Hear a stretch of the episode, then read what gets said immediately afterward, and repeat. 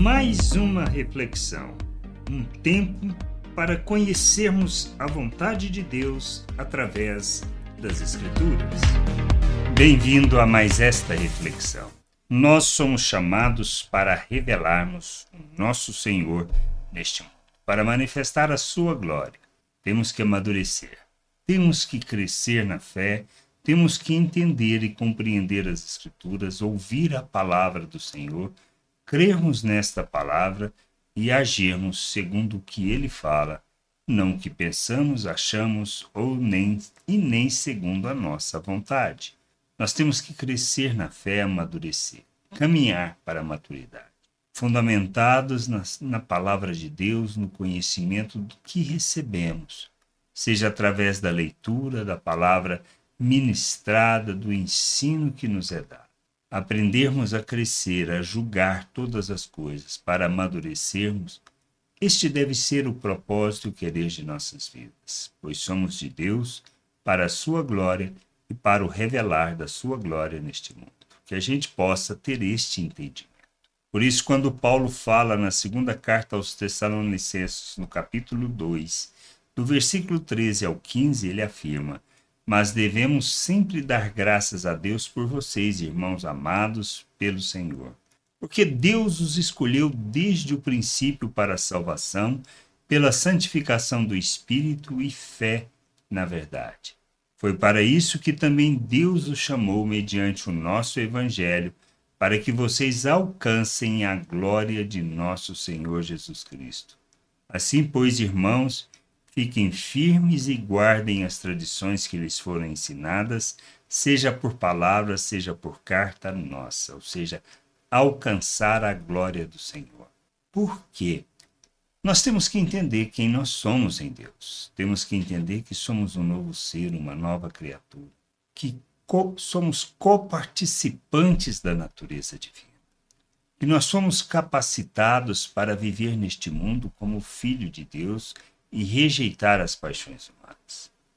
Não podemos andar em trevas, ou seja, não podemos andar segundo a natureza humana, segundo o fruto da carne que manifesta toda injustiça e toda prática que não revela e não manifesta Deus, mas simplesmente expressa nossa submissão ao pecado e nossa submissão ao diabo.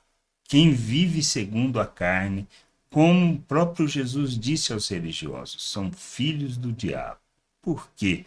Porque manifesta o fruto da carne, aqueles frutos que revelam uma pessoa que anda segundo a sua forma natural de pensar. É egoísta, gananciosa, hipócrita, mentirosa, pode até ser religiosa, mas todas as suas ações, todas a sua maneira de agir e suas palavras estão calcadas e focadas na natureza humana.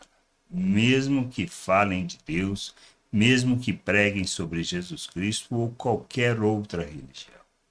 Nós somos chamados para a salvação prometida pelo Evangelho que nos é ensinada e que nos foi falado e trazido.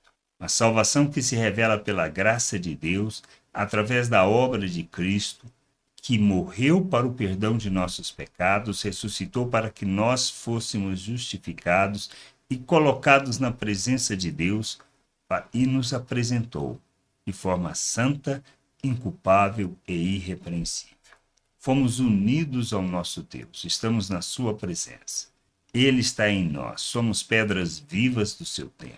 Por isso, diante de tal realidade, de tal promessa, deste ato que cremos por fé, que ele fez isso por nós, em nosso favor, e nós arrependidos nos submetemos a ele, somos feito um novo ser, uma nova criatura, feitos à imagem de Cristo. O que precisamos fazer? Caminhar nesta jornada de amadurecimento para revelarmos a glória do Senhor, para que expressemos essa glória neste mundo, para que possamos encher a terra com conhecimento da glória do Senhor, para que a gente revele sua graça, sua misericórdia, seu amor. Que o fruto nas nossas relações, o que expressemos, seja o fruto do Espírito, fruto que revela Deus que manifesta suas virtudes. Carregado do amor de Deus, manifestando a graça, misericórdia, compaixão, que as nossas relações não está fundamentada no buscar do nosso interesse e nem em usar o outro em nosso favor, mas sermos para a expressão da glória do Pai neste mundo, revelando o seu amor, manifestando sua justiça, expressando sua graça neste mundo que a gente possa crescer, amadurecer, compreender estas coisas e sermos o instrumento de Deus neste mundo, revelando Sua glória. Graça e paz sobre a tua vida. Amém. Gostou da reflexão? Compartilhe. Não deixe de ler as Escrituras. Medite para poder crescer no conhecimento e vontade de nosso Deus e nosso Pai, para que, conhecendo o Senhor, possa o revelar ao mundo.